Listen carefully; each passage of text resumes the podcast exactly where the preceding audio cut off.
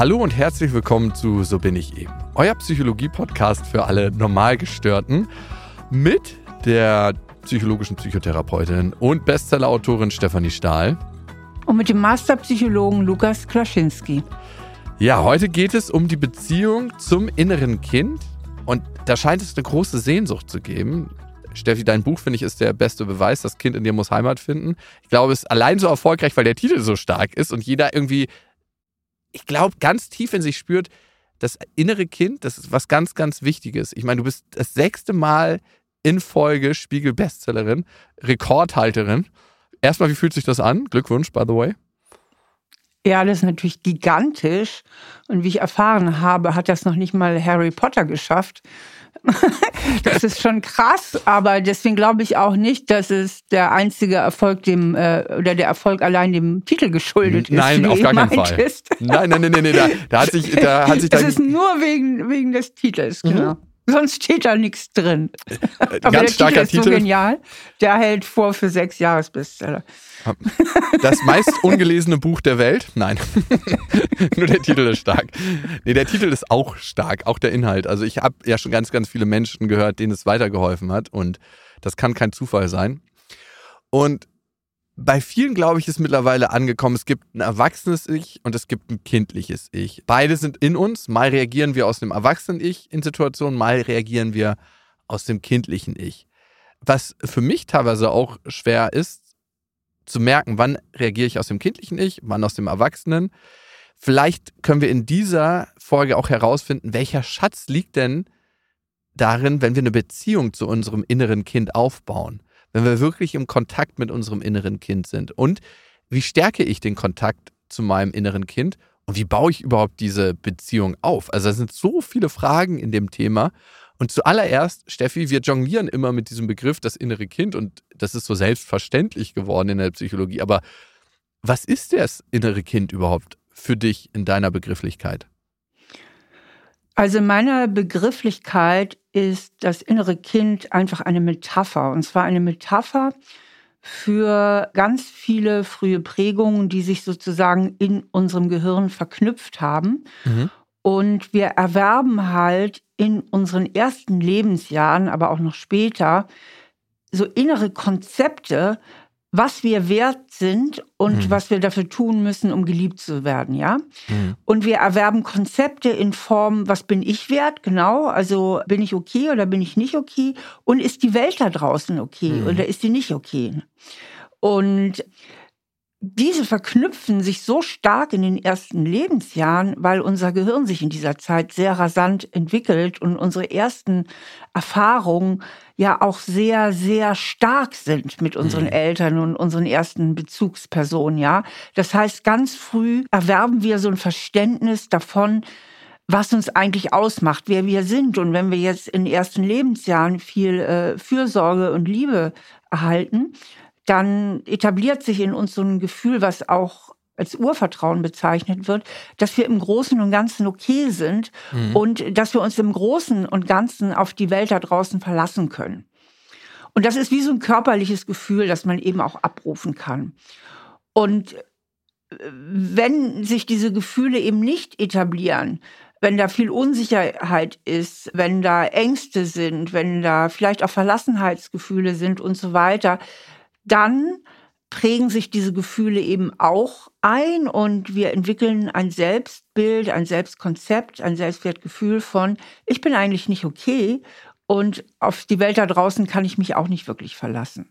Ja. Und diese ganz einfachen Konzepte, die werden als das innere Kind bezeichnet. Und da diese ersten Prägungen ja nicht bewusst verlaufen, sondern sich einfach so, so unbewusst äh, vollziehen und wir mit diesem Gehirn, das dann so geprägt wurde, ja auch groß werden, ist es ja leicht verständlich, dass dieses innere Kind und was sich da so eingeprägt hat, ganz oft, nicht immer, aber sehr häufig die Brille ist, durch die wir dann die Welt später sehen. Mhm. Also wenn ich zum Beispiel so ein Lebensgefühl erworben habe von ich genüge nicht und irgendwas passiert in meinem erwachsenen Leben, was dieses Gefühl in mir auslöst, weil, was weiß ich, meine Chefin mich kritisiert oder so, dann äh, kann ich ganz schnell getriggert werden und wieder in dieses alte, starke Gefühl von ich genüge nicht, vielleicht auch Verlassenheit, Schamgefühle und so weiter zurückfallen. Und wenn ich dann mit einer Verhaltensweise reagiere, die nicht aus meinem Erwachsenen-Ich herauskommt, sondern mit der, die ich schon als Schutzstrategie als Kind aufgebaut habe, dann spricht man ja eigentlich von der inneren Kindreaktion, ne? Genau, das sind halt alte Gefühle mhm. und alte Muster, die getriggert werden. Ich spreche auch in diesem Zusammenhang von äh, Schutzstrategien, um mit diesen Gefühlen irgendwie umzugehen, mhm. beziehungsweise um diese Gefühle eben auch zu beseitigen. Und die waren mal zielführend, sonst hätten wir sie nicht erworben. Also die waren mal hilfreich, aber ganz, ganz häufig ist es so, dass als Erwachsener die vielleicht nicht mehr so hilfreich sind und nicht zu dem gewünschten Ergebnis führen. Als Kind waren sie vielleicht notwendig, um uns vor den überwältigenden Gefühlen zu schützen. Und heute als Erwachsener sind wir mehr in der Lage, mit diesen Gefühlen eigentlich umgehen zu können, aber wenden immer noch in vielen Fällen die alten Schutzstrategien an. Und da gilt es dann rauszukommen. Und darum ist die Arbeit mit dem inneren Kind auch wichtig und produktiv, ne? Ja, das Problem ist halt, wenn wir überhaupt in so starke Gefühlszustände geraten, dass dann ja das erwachsene Ich, was ja auch nur eine Metapher ist, und zwar eine Metapher für unseren klar denkenden Verstand, also für den frontalen Kortex, geradezu blockiert ist, weil wir dann sehr stark im limbischen System sind, mhm. also im Sitz unserer Gefühle. Mhm. Und äh, Gefühle haben Genau. Und Gefühle haben halt eine sehr starke Priorität. Das ist evolutionär bedingt, weil Gefühle ja auch immer richtungsweisend sind. Also ja. Gefühle sagen uns ja immer, was wir zu tun haben. Und äh, Gefühle, wenn sie rechtzeitig kommen, vor allem das Gefühl der Angst, mhm. kann absolut lebensrettend sein, indem wir blitzschnell, aber wirklich blitzschnell Maßnahmen mhm. ergreifen, um uns zu beschützen. Und der Verstand arbeitet dahingegen viel zu langsam. Also ein ganz banales Beispiel. Ich laufe lieber schnell weg, bevor ich mir lange überlege, ob dieses raschelnde Ding da auf dem Boden tatsächlich eine Schlange ist oder einfach nur ein toter Ast. Ja, also dann lieber schnell weglaufen, auch wenn ich im Zweifelsfall vom toten Ast weggelaufen bin. Ja. Aber die starken Gefühle haben eben diese Funktion und deswegen blockieren sie eben auch den frontalen Kortex und das Denken, weil durch diese starken Gefühle auch eine unheimliche Reaktionsgeschwindigkeit ist. Und genau diese Reaktionsgeschwindigkeit, das ist ja das, was uns eben in unserem normalen zivilisierten Leben oft in die Falle führt.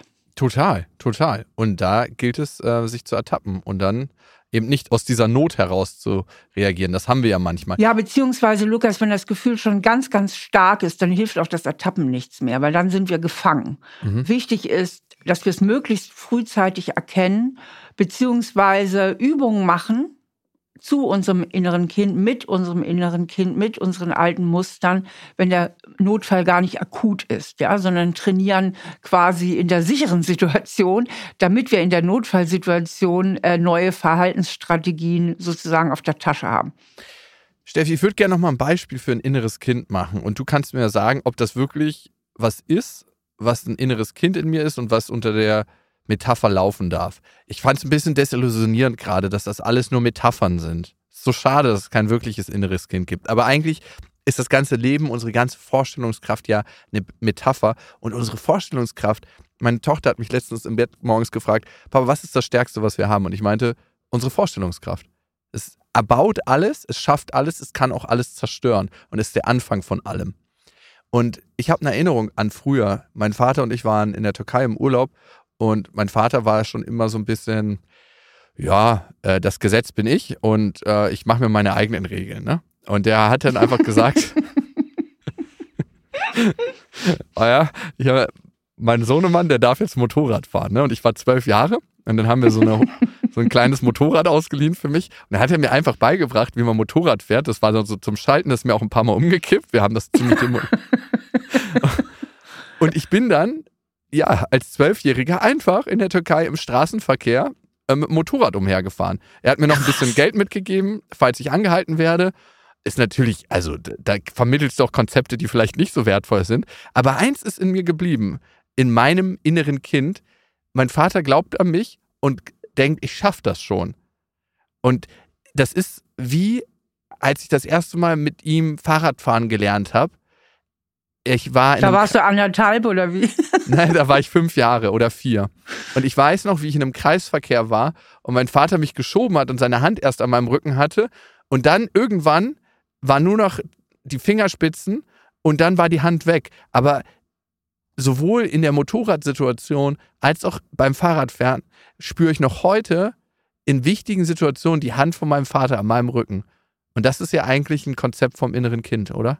Ja, das ist ein ganz positives Konzept vom inneren Kind, weil das innere Kind äh, beinhaltet ja jetzt nicht nur unsere schmerzlichen Gefühle und äh, Schutzstrategien, mit denen wir immer wieder in Sackgassen laufen, mhm. sondern das innere Kind beinhaltet natürlich auch das Schöne, die positiven Prägungen, die Spontanität, die Lebensfreude und äh, andere Dinge, die zum Kindsein dazugehören, aber die eben viele Kinder auch erlebt haben, weil die meisten Eltern machen ja auch vieles richtig oder machen auch einiges gut.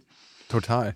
Steffi, wenn ich jetzt sage, ich möchte gerne wieder mehr Kontakt zu meinem inneren Kind bekommen, weil du hast ja auch gerade was gesagt, also wir sehnen uns ja auch danach, die Begeisterungsfähigkeit, die Lebensfreude, das Albernsein, dieses Verspielte, das ist ja auch ganz viel im Kontakt sein mit seinem inneren Kind. Ich kenne das bei mir gut und ich glaube, wir beide kennen das ja auch gut in unserer Dynamik. Wir haben ja manchmal so einen albernen Modus und da sind wir wahrscheinlich beide in unserem inneren Kind und spielen einfach so, ne? Und lachen mhm. uns schlapp über irgendwelche Sachen. Ich weiß auch nicht, über was wir dann lachen, aber es, es braucht dann gar nicht mehr so viel. Und wie mache ich das denn? Wie baue ich denn vielleicht auch das erste Mal vorsichtig Kontakt zu meinem inneren Kind auf? Es gibt ja Leute, die haben Jahrzehnte keinen Kontakt. Ja, das kann man so von zwei Seiten betrachten. Das hat im, deine Frage hat im Grunde genommen zwei Ebenen. Die erste Ebene ist die, ähm, ich sag mal, die die ganz alltägliche. Aha, mhm. da gibt es sowas wie ein inneres Kind. Interessant, habe ich vielleicht noch nie von gehört oder ich habe schon mal davon gehört, aber wusste bisher nicht so viel damit anzufangen. Wie stelle ich denn jetzt Kontakt zu dem her? Ja, da gibt es natürlich mehrere Möglichkeiten, auf die ich auch gerne gleich zu sprechen komme. Die andere Ebene ist die, äh, die würde ich eher mal so formulieren, mein inneres Kind kann mich mal. Mhm. Das heißt, da ist ein großer innerer Widerstand, in, mit diesem Kind überhaupt in Kontakt zu treten, weil es zum Beispiel ganz viele schmerzhafte Gefühle hervorruft. Ja, mhm. sagen wir mal, da ist ein Mensch, der ähm, sein Leben lang viel mit depressiven Verstimmungen zu tun hat, mit Gefühlen äußerster Verlassenheit und das sind alles so Kindheitsgefühle und er bemüht sich eigentlich immer, die zu verdrängen beziehungsweise hat vielleicht auch schon die eine oder andere Therapie gemacht und mhm. merkt, er kriegt diese Gefühle einfach nicht im Griff und hat deswegen Höllenrespekt, überhaupt an diese Orte zu gehen, wo diese Gefühle auftauchen. Das heißt, ein Höllenrespekt, überhaupt mit diesem inneren Kind in Kontakt zu kommen und tut stattdessen ganz viel dafür, um dieses innere Kind zu vermeiden, weil dieser Mensch weiß, wenn ich damit in Kontakt komme, habe ich eigentlich wenig Möglichkeiten, diese Gefühle noch zu kontrollieren. Das heißt, diese Gefühle überschwemmen mich dann, sie ziehen mich einfach nur runter, aber ich kann nicht mit ihnen umgehen. Mhm. Ja, und deswegen will ich eigentlich damit auch nicht in Kontakt kommen, beziehungsweise ich habe eine innere Blockade damit in Kontakt zu kommen. Mhm. Und ich kann auf beides gerne in diesem Gespräch eingehen. Steffi, ich würde gerne exemplarisch, dass du mich zu meinem inneren Kind mit ein paar Fragen führst. Und ich habe mir was ausgedacht für unsere Hörerinnen und Hörer. Ich würde gerne eine Trance-Reise machen. Das wird eine extra Folge, die findet ihr mit der Veröffentlichung von dieser Folge. Das ist eine Trance-Reise, wo ihr euch einfach nur entspannt hinsetzen könnt, entspannt hinlegen könnt und dann zu eurem inneren Kind Kontakt aufnehmen könnt mit dieser Trance-Reise. Das ist eine extra Folge und Steffi, vielleicht hast du ein paar Fragen für mich, wie ich besser in Kontakt zu meinem inneren Kind komme. Wie gehst du deiner Therapie vor? Okay, als ich noch als Psychotherapeutin tätig war, was ja nicht besonders lange her ist, habe ich ja gerne mit meinen Klienten und Klientinnen das sogenannte Schattenkind erarbeitet. Das heißt, ich habe mal so gefragt, wie waren deine Eltern denn so drauf? Wie hast du die denn so empfunden als Kind? Da sind wir so ein bisschen tiefer reingegangen und dann mal so gespürt, wie war denn das? Das heißt aber, in der Therapie bin ich natürlich sehr strukturiert vorgegangen, mhm. weil ich erstmal mit dem Schattenkind angefangen habe, um dann später gezielt das Sonnenkind, was ja für diese positiven Anteile und auch für die positiven Kindheitsprägungen steht, um das dann daran anzuschließen. Grundsätzlich, wenn man überhaupt mal so ein Feeling entwickeln möchte, ist es natürlich sehr hilfreich, einfach mal so in Kindheitserinnerungen zu gehen, ja, mal so zu spüren, äh, sich vielleicht mal zu erinnern an sein Kinderzimmer und wie sah es denn da aus und gab sowas wie ein Lieblingskuscheltier und was war vielleicht mein Lieblingsessen, wie war der Weg in den Kindergarten oder zur Schule. Lukas, bevor ich das jetzt hier weiter aufzähle, hast du Bock, dass wir das einfach mal exemplarisch machen? Also du und ja. ich, nur wir zwei? Nur wir zwei. nur wir zwei, nur du und ich. Okay, Luki, sage ich da mal gleich, um das innere Kind mehr in mhm. dir zu triggern. Ich glaube, deine Mama hat dich auch Luki genannt, gell? Und Bärchen, Dann nennt ja. sie dich bis heute. Und Bärchen, wie süß. Mhm. Das passt ja auch zu deinen Locken. Mhm. Okay, Luki Bärchen. Ja. Wie erinnerst du dich denn so an deinen an deine Kindheit. Hattest du auch sowas wie, wie so ein Lieblingskuscheltier oder sowas? Ja, ich hatte so einen Elefanten, der relativ groß war und äh, der hatte so alle Beine von sich gespreizt, so wie ich einen Elefant noch nie eigentlich da liegen gesehen habe. Der hatte wahrscheinlich als Stofftier alle Beine gebrochen und ähm, der war ganz flauschig und ganz weich und relativ groß. Der kam mir jedenfalls immer sehr, sehr groß vor. Ich habe den heute mal gesehen, vor ein paar Tagen tatsächlich, und der war in Wirklichkeit klein. Aber als Kind war er für mich wahnsinnig groß. Kannst du das mal äh, spüren? Weil ich glaube, im Moment bist du noch ziemlich im Kopf. Vielleicht magst du auch mal mhm. die Augen schließen und fühl doch einfach mal äh, so deine Beziehung zu dem Elefanten und wie du den lieb gehabt hast und vielleicht rutsche dann so ein bisschen tiefer in Erinnerung. Ja. Und ja, also ich weiß, dass es immer so ein Gefühl von zu Hause ankommen war, wenn ich mich da mit dem Kopf raufgelegt habe und wie zur Ruhe kommen, mhm. als ob da meine kleine Welt in Ordnung war. Und ja, also ich glaube, jeder hat so ein tiefes Gefühl von zu Hause und das war mein Gefühl von zu Hause. So wie so ein Schutzkokon, der sich in dem Moment um mich gebildet hat. Okay, das heißt, der Elefant hat dir irgendwie Sicherheit gespendet und auch ein bisschen Halt und Geborgenheit. Und wenn wir jetzt mal schauen, weil wir machen jetzt hier einen Schnelldurchlauf, wir sind ja im Podcast und nicht in der Therapiestunde. Das ist jetzt so ein sicherheitsspendender Ort. Vor was musste der dich denn manchmal beschützen? Was war vielleicht manchmal schwierig bei dir? Hm, also ich glaube, ich habe mich mit der Situation, in der ich damals war, die Trennung von meinen Eltern, dieses Verantwortungsgefühl für die Familie, dieses ständige kein Geld haben, auch in der Schule überfordert sein. Ich war die ganze Zeit lang nicht so ein besonders guter Schüler. Ich glaube, da habe ich in so einer ständigen Überforderung gelebt. Und das war wie, als ob ich ständig unter Stress war. Und dann war das Hinlegen auf diesem Elefanten wie so eine Art zur Ruhe kommen und für einen kurzen Augenblick die Augen schließen in Sicherheit. Okay. Und diese Überforderung, wo spürst du die denn im Körper? Äh, die spüre ich im Hals. Das ist so wie so eine Energie, die hochkommt. Und wie unterm Solarplexus, als ob ein Basketball aufgeblasen wird, immer größer und immer größer, es drückt so gegen. Und hast du dafür auch irgend so ein Gefühlswort, wenn du da mal genau hinspürst? Angst. Dieser Druck, Angst. Ah ja, okay, Angst. Angst. Und wenn du das jetzt nochmal innerlich so dir sagst, da, da war Angst, wie fühlt sich das jetzt an im Körper? Äh, macht äh, mir eine Traurigkeit. Es ist dann so, als ob der Kloß in meinem Hals größer wird. Für mich ist es immer wie so ein Truck. Kennst du die, die oben so einen Deckel auf dem Schornstein haben und wenn der Gas gibt, der Truckfahrer, dann klappt der so auf? Und so ist es ein mhm. bisschen mit meiner Traurigkeit, als ob da ein Deckel drauf ist und dass, wenn ich sowas höre, wie ich hatte als Kind Angst, der Deckel für einen kurzen Moment hochgeht und die Angst kurz so rauskommt, aber dann geht der Deckel sofort wieder zu. Okay, also ist da viel Angst und, und, und Traurigkeit. Mhm. Und jetzt bist du da im guten Kontakt gerade mit deinem inneren Kind. das ist so, so ein altes Kindergefühl. Und kennst du das auch immer mal wieder in deinem Erwachsenenleben oder taucht das jetzt gar nicht mehr auf? Doch, also ich kenne auf jeden Fall dieses Gefühl der Überforderung manchmal, ne, in beruflichen Situationen, wo ich mir denke, so, alter Schwede, wie konntest du dich hier wieder reinmanövrieren? Und das ist so viel, muss das sein, muss das immer sein. Und das kenne ich. Ich kenne auch dieses Gefühl von sicher und geborgen fühlen in dem Moment, wo ich zu Hause in meinem Bett liege. Ja, da sind ganz viele gemischte Gefühle drin. Auch dieses Gefühl der Unruhe in mir, das ist auch so ein präsentes Kindergefühl, weil diese Überforderung hat mich immer in die Unruhe getrieben. Also Okay. ja, definitiv, kenne ich auch heute noch. Sind erstaunlich lebendig noch. Sollte ich mir da Sorgen machen? Wichtig ist ja, dass, es, äh, dass du jetzt in diesem Kontakt gewesen bist. Also was wir jetzt hier im, im, im Mini-Kurzverfahren gemacht haben, ist ja einfach, dass du dich mal so geöffnet hast Mhm.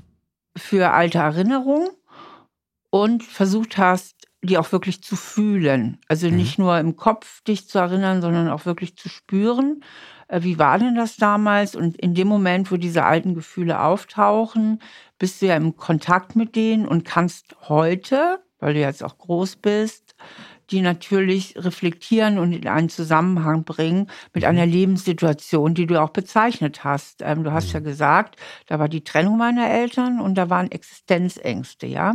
Mhm. Und das heißt, du kannst reflektieren, in welchem Zusammenhang diese alten Gefühle stehen zu deiner damaligen Lebenssituation. Und jetzt Mhm. ist ja eben der entscheidende Punkt, dass diese Gefühle ja auch im heutigen Leben öfter auftauchen Mhm. und ähm, nicht immer unbedingt angemessen sind für die heutige Lebenssituation, sondern manchmal vielleicht nur getriggert werden. Mhm. Getriggert heißt, irgendwas erinnert dich im Hier und Jetzt an das Früher. Und das sind ja keine bewussten Vorgänge. Und schwupps sind die alten Gefühle wieder da. Oder eben auch, du hast ja eben mitgeredet oder erzählt, dass du dich immer wieder selber in Situationen bringst, wo du zu viele Projekte annimmst und dich dadurch auch zum Teil manchmal selber überforderst. Da können wir natürlich auch annehmen, darauf sonst wird der Podcast zu groß, werden wir jetzt natürlich nicht weiter eingehen. Wir können aber daraus natürlich auch annehmen, dass du vielleicht aufgrund dieser Existenzangstsituation, die du bei deinen Eltern gelebt hast, äh, heute besonders angetrieben bist durch dein inneres Kind, was diese Ängste ja kennt und die unbedingt vermeiden will, dass es sich wieder so ängstlich fühlt, dass du eben daraus angetrieben auch von deinem inneren Kind, von deinem Schattenkind, dir oft zu viele Projekte aufhalst. Ne? Aus dieser Motivation heraus, dass das nicht wieder passieren soll, dass du das Gefühl hast, es gibt nicht genügend Geld oder es gibt Grund zur Existenzangst. Ja, Aber je Steffi, mehr- interessant. So habe ich das gar nicht formuliert, aber ich habe dir das auch schon mal privat erzählt. Was? So nee, das doch, du hast das eben gesagt. Nee, nee, Du hast das eben. Aber ist okay, Also, können wir so lassen. Lukas, du redest mit einer Psychologin. Ja, Steffi, ich finde es ganz witzig, da vermischt sich deine Profession als Psychologin und die Privatperson Steffi Stahl, die auch mit der Privatperson Lukas Klaschinski nicht nur über Instagram, sondern auch im Real Life Konversationen führt. Aber passt alles. Ja, stimmt. Ja, ich finde es so krass zu sehen, wie viel eigentlich in unsere Kindheit zurückzuführen ist, von dem, wie wir uns heute verhalten. Und ich sehe es immer als Schatz und als Schutz. Schutz vor dem Gefühl, was ich damals hatte und Schatz, was ist dadurch ins Leben gerufen worden? Was konnte ich kreieren? Ich habe gestern mit meinem Vater zusammengesessen und er meinte, ey, du kannst ganz schön stolz sein auf deinen Lebensweg, den du bisher gegangen bist. Wer kann schon von sich sagen, dass er so große Freiheiten heute hat? Aber Steffi, das wäre vielleicht auch nochmal eine neue Podcast-Folge. Jetzt bin ich ja schon in Kontakt mit meinem inneren Kind. Wie gehe ich jetzt damit um? Ich will dir eine Anekdote dazu erzählen und du kannst mal sagen, ob das praktisch richtig gelebt ist. Ich habe einen Kumpel, einer meiner besten Freunde, und der hatte eine sehr, sehr herausfordernde Kindheit. Der hatte einen ultra jähzornigen Vater, der sehr viele narzisstische Verhaltensweisen an den Tag gelegt hatte. Und da gab es so Situationen, ne? Also A war der immer der größte Prollo mit Geld. Man ist so nach Hause gekommen zu dem und dann hat er so ein Bündel Geld aus seinem Jackett geholt und meinte immer so, ja, mal nachladen. Er hatte immer nur eine Geldkammer, weil er mit Scheinen gezahlt hat. Der kam auch später noch vor Gericht wegen ähm, Steuerhinterziehung und weil er so ein paar krumme Geschäfte gemacht hat. Also nur mal am Rande bemerkt. Aber es gab auch immer wieder Situationen, wo man sich so super unsicher gefühlt hat in dem Haus. Ich und er auch, mein bester Kumpel von damals. Der Vater, das war sein Stiefvater, kam hinter ihm an am Spiegel und der hat einfach nur sich im Spiegel angeguckt und der Vater kam hinter ihm an und meinte, na, denkst du, bist ein großer, ne? Großer Max, mach mal nicht so einen dicken hier, bist ein ganz kleiner. Und wenn du frech wirst, weißt, was kommt. Oder am Essenstisch hat der gesprochen und gelacht, weil er irgendwie gut drauf war. Und der Vater hat ihm aus dem Nichts richtig eine gescheuert. Also einfach eine Wie geballert, furchtbar. weil er gemeint hat, hier wird nicht gelacht am Tisch, hier wird nur gegessen. Und Mhm. der hat eine ganz, ganz schwere Kindheit gehabt, weil seine Mutter auch nie für ihn gerade gestanden ist. Ne? Die kam nie und hat gesagt, ey, jetzt reicht's aber, Freundchen, wie gehst du mit meinem Sohn um? Und der hat ihm immer das Gefühl gegeben, du bist nicht mein Sohn. Und der hat angefangen, seine Kindheit aufzuarbeiten. Und eine Sache, die er gemacht hat, im Kontakt mit seinem inneren Kind, wir hatten ganz, ganz viele Lieblingsgerichte. Immer wenn sein Vater nicht da war, sein Stiefvater, sind wir A, seine Autos gefahren, auch schon ganz klein und jung mit 14 immer durch die Straßen. Wir mussten immer darauf achten, dass wir die genau so parken in der Garage, wie sie da standen. Wir haben immer die Sauna benutzt. In seinen Weinkeller haben wir immer die alten verstaubten Flaschen immer schon weggenascht. Und wir haben uns immer die geilsten Gerichte gekocht. Wir haben mal Eierkuchen gemacht und Germknödel. Wir hatten so Kindergerichte oder Jugendgerichte. Und die hat er dann angefangen, als Erwachsener, als er mit seinem inneren Kind in Kontakt gekommen ist, alle wieder zu kochen. Also diese Germknödelgerichte, diese Milchreis und so, was wir jetzt vielleicht nicht immer essen würden, weil es ja auch nicht immer tierisch gesund ist. Aber er brauchte das einfach eine Zeit lang. Ist das ein Weg, um sein inneres Kind mal eine Zeit lang zu befrieden? Naja, ich meine, äh, äh, dein Kumpel hat ja ein extrem verletztes inneres Kind, weil beide Eltern ja richtig, richtig schlechte Konzepte hatten, sage ich mal. Mhm. Und äh, wohl auch der Vater eine ziemliche Bindungsstörung, würde ich mal sagen. Und was dein Kumpel ja eigentlich gemacht hat, er hat die fröhlichen Seiten seiner Kindheit wiederbelebt, ja. Mhm. Ähm, nämlich das, was schön war, wie dieses leckere Essen und so weiter. Und ich denke, er hat intuitiv damit so ein Stück zur Heilung von diesem verletzten inneren Kind beigetragen, indem er eben den Fokus mehr auf das Schöne gelenkt hat und nicht nur ausschließlich auf das Traurige und was eben ganz schlimm gewesen ist. Grundsätzlich ist es ja so, ich meine, Lukas, auch jetzt bei dir, wo wir jetzt eben mhm. oder du eben im Kontakt mit deinem inneren Kind warst, jetzt ist ja die Frage, was mache ich denn jetzt damit? Ja. Ne? Und da gibt es natürlich ähm, viele Methoden. Das Wichtigste ist ja, wenn ich jetzt so ein inneres Kind habe, was sich schnell getriggert fühlt und Angst hat und traurig ist, dass man sich dann auch nochmal fragt, was glaube ich eigentlich im Innersten über mich? Ja, also, denn normalerweise ist es ja so, dass das Kind denkt, ich bin schuld und ich war das Problem, ne? Mhm. Und nicht, ich hatte ein Problem, weil meine Eltern haben sich scheiden lassen und wir hatten kein Geld, sondern das Kind denkt ja, irgendwie, das hat was mit mir zu tun, dass ich eigentlich das Problem bin. Und da kommen wir natürlich an diese tiefen Konzepte auch und an diese tiefen Glaubenssätze.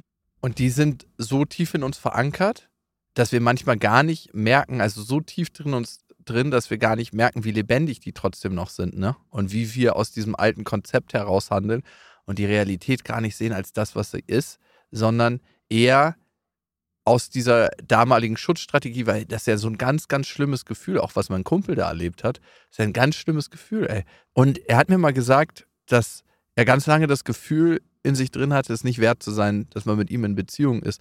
Und vielleicht waren wir auch deshalb und sind es noch immer befreundet. Ich finde es manchmal spannend, sich anzugucken, was verbindet einen denn im tiefsten Kern mit seinen Freunden.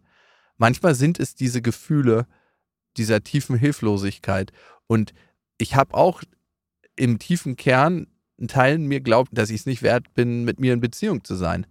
Und jetzt ist die Frage, wie kann ich da mein inneres Kind heilen? Das Wichtigste ist erstmal, wie gesagt, dieses Erkennen und auch, du hast ja eben das indirekt formuliert, vielleicht ein Gefühl, also ein Gefühl der Wertlosigkeit und bin ich es überhaupt wert, mit mir in Beziehung zu sein. Ich weiß auch aus anderen Gesprächen, die wir geführt haben, zum Teil auch im Podcast, dass da auch so ein Glaubenssatz ist, wie ich genüge nicht. Das heißt, mit diesen Gefühlen und diesen inneren Überzeugungen ähm, hast du jetzt dein inneres Kind ganz gut erforscht.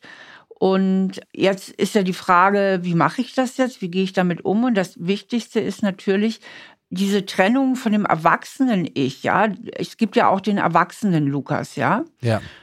Und der erwachsene Lukas, der kann ja von außen mal auf das Kind drauf mhm. gucken und sich fragen, ja, war das ein wertvolles Kind? Ja, also ganz schön freches Kind, aber ein wertvolles. Ein wertvolles Kind, ja. Wie fühlt sich das denn an, wenn du das jetzt so siehst? Äh, fühlt sich gut an. Erleichternd. Ja, ja. Und wie ist das?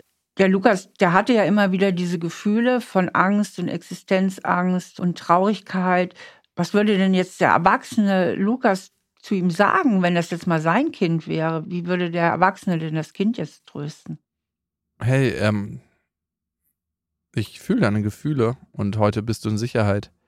Heute bin ich da und es wird alles gut. Und du mhm. kannst dich entspannen. Weißt du, wenn ich mich immer am meisten daran erinnere, wie ich mich als kleines Kind gefühlt habe, wenn meine Tochter nachts aufwacht und ich im Nebenzimmer bin und arbeite und sie nach mir ruft, dann hat sie so einen ganz bestimmten Klang in der Stimme, wenn sie Papa ruft. Das ist mhm. so, ein, mhm. so ein ganz kurz vor hilflos. Und ich sagte dann immer sofort, ich bin da, Papa ist da, ich bin im Nachbarzimmer, ich komme rüber. Soll ich hier mich auf den Sessel setzen und in der Nähe arbeiten? Und dann sagt sie immer ja und dann schläft sie immer wieder ein. Aber dieses Gefühl, was in ihrer Stimme ist, das kenne ich noch von mir ganz genau. Mhm.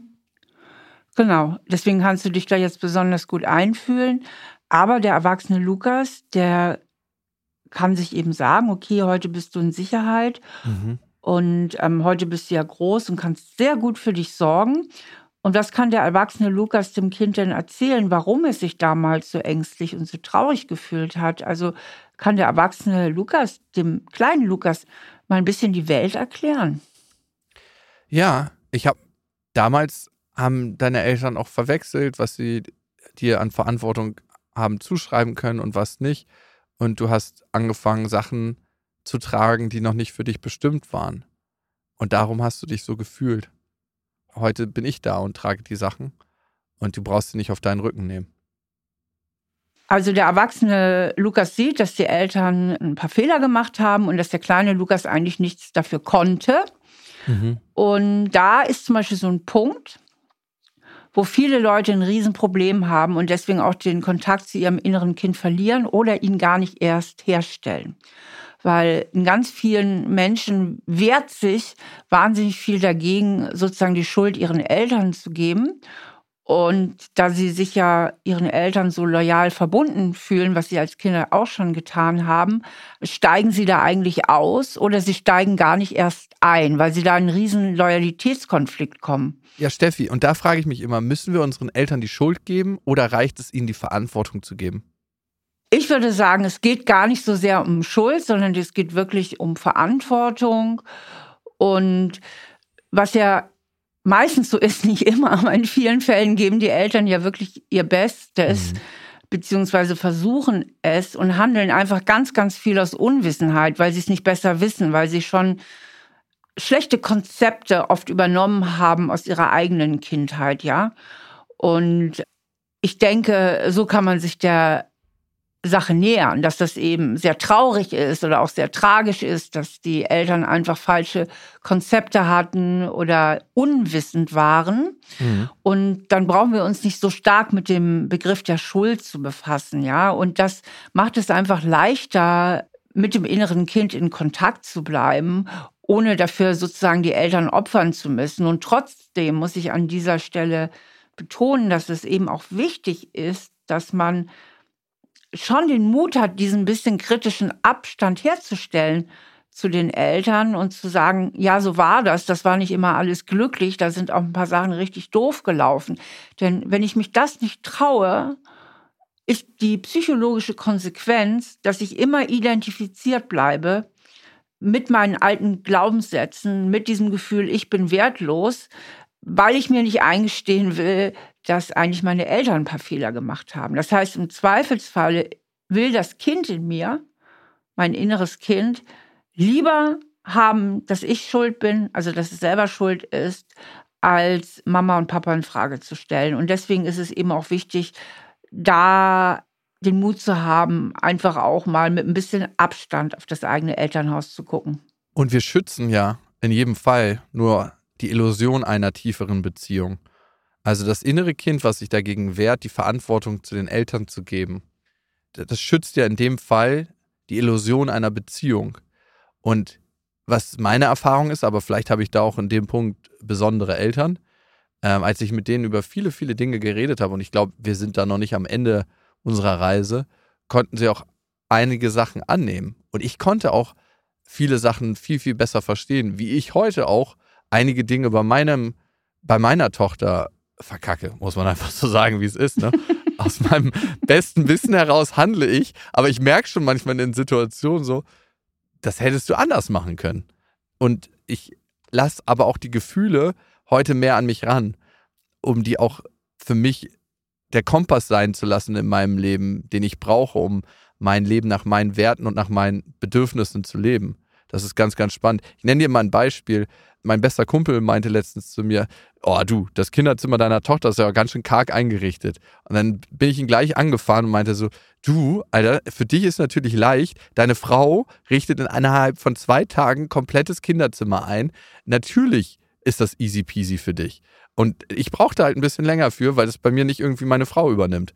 Und ich habe mich ultra angegriffen gefühlt. Aber eigentlich, was in der Situation gesteckt hat, war, er hat mir was gesagt, was mich ganz, ganz schmerzlich getroffen hat.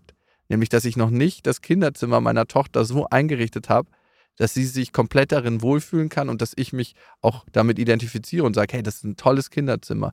Und was es mir gezeigt hat, dass es mich wütend gemacht hat, das war ja nun eine Schutzreaktion von Traurigkeit. Ey, Lukas, du hast dir noch nicht die Zeit dafür genommen, das alles dort zu investieren. Und dann habe ich ihm ein paar Tage später dafür gedankt, dass er mir den Hinweis gegeben hat und habe angefangen, das Gefühl zu nehmen und gesagt, oh wow, das macht mich traurig. Meine Tochter ist mir so wichtig. Ich möchte das machen. Und zwei Wochen später war das Zimmer fertig. Komplett eingerichtet. Ja, das zeigt nochmal, wie wichtig es eben ist, auch mit diesen Gefühlen in Kontakt zu gehen, weil du hättest ja auch in der Wut stecken bleiben können. Ne? Aber stattdessen bist du einen Schritt weiter gegangen. Und das ist sicherlich auch mit dem Umstand zu verdanken, dass du ja sehr viel reflektierst und eben auch Psychologe bist.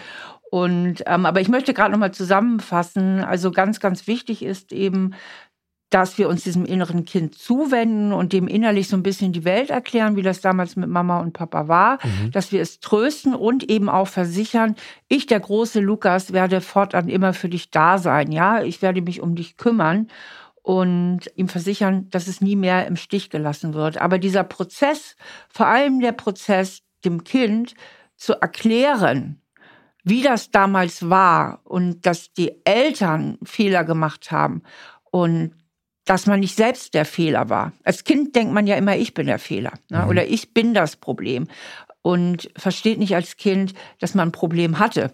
Und diesen Unterschied dem inneren Kind zu erklären oder dem Schattenkind zu erklären, das ist eben ganz, ganz wichtig, um eben auch aus dieser alten Identifizierung mit dem Gefühl, ich bin falsch, ich bin verkehrt, ich bin nichts wert und so weiter herauszukommen.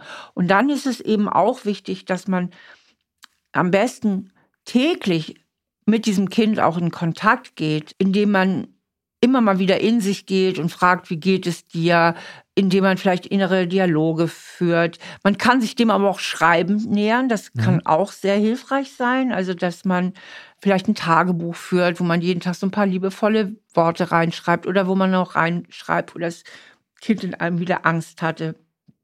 Man kann dem inneren Kind auch einen Brief schreiben und so weiter. Also es gibt dann viele Möglichkeiten, ähm, mit diesem inneren Kind oder mit dem Schattenkind in Kontakt zu bleiben.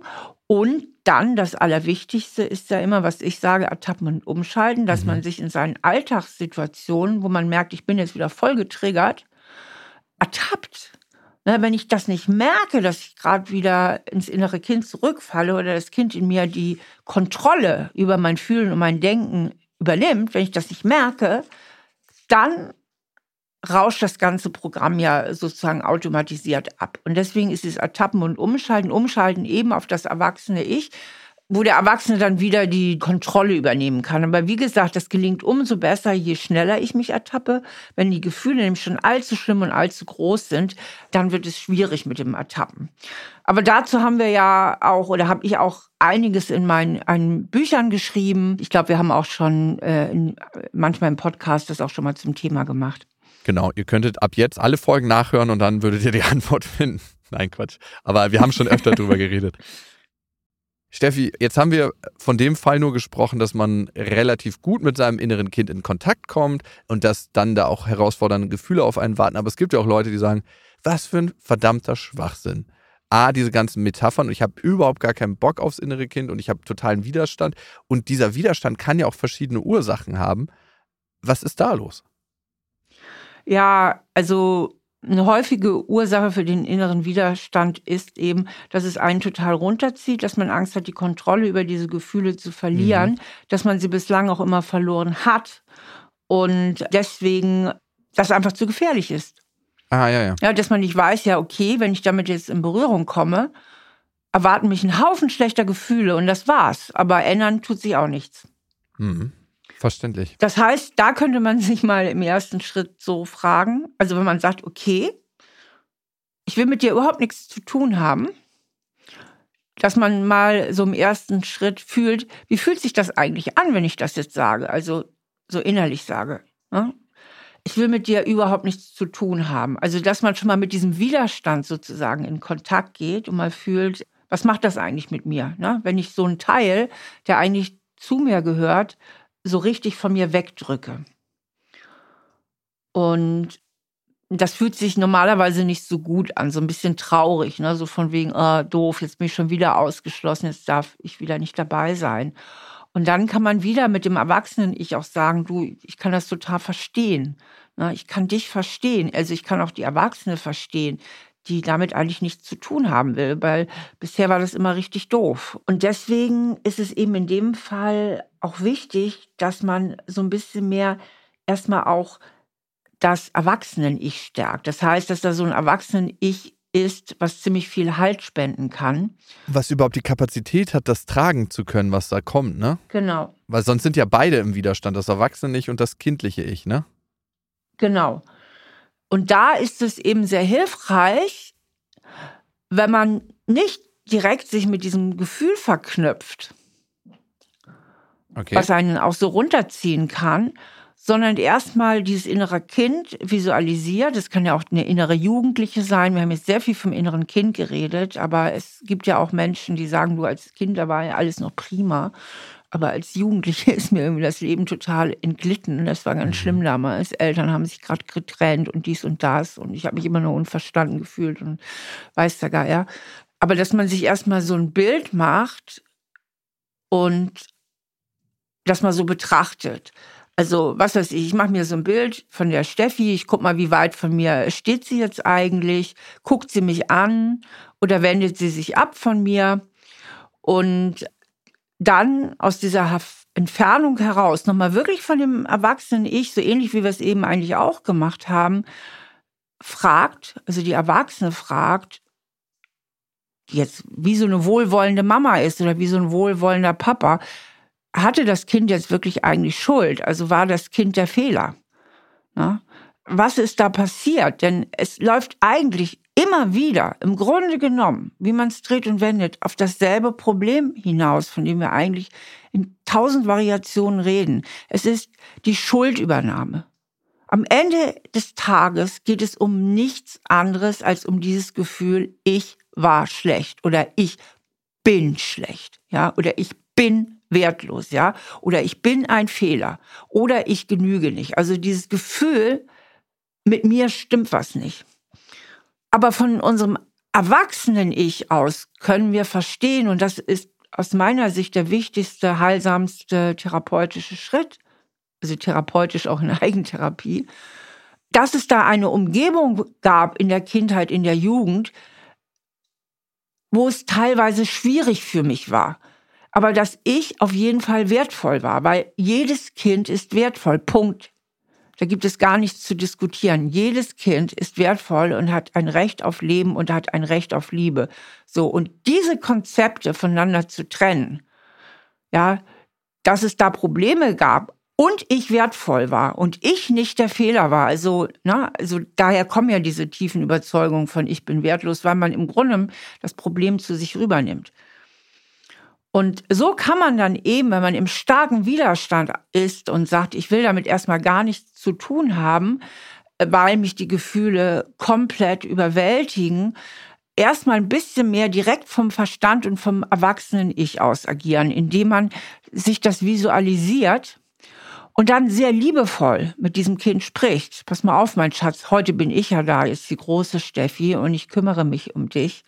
Und dann geht der Prozess eigentlich ähnlich wie das, was wir eben in der Identifizierung mit dem Gefühl gemacht haben, ja, wo man auch mit diesem Gefühl identifiziert ist. Und auf diese Art und Weise kann man sehr gut diesen Erwachsenen, inneren Erwachsenen stärken, der ja auch dann ungeheuer haltspendend ist. Denn wenn ich in so starke Gefühle komplett abrausche, dann hat das ja immer etwas damit zu tun, dass ich in dem Moment sehr stark identifiziert bin mit dem Gefühl. Ja. Und das kann ich umgeben, indem ich das Kind oder den Jugendlichen mit ein bisschen Abstand visualisiere.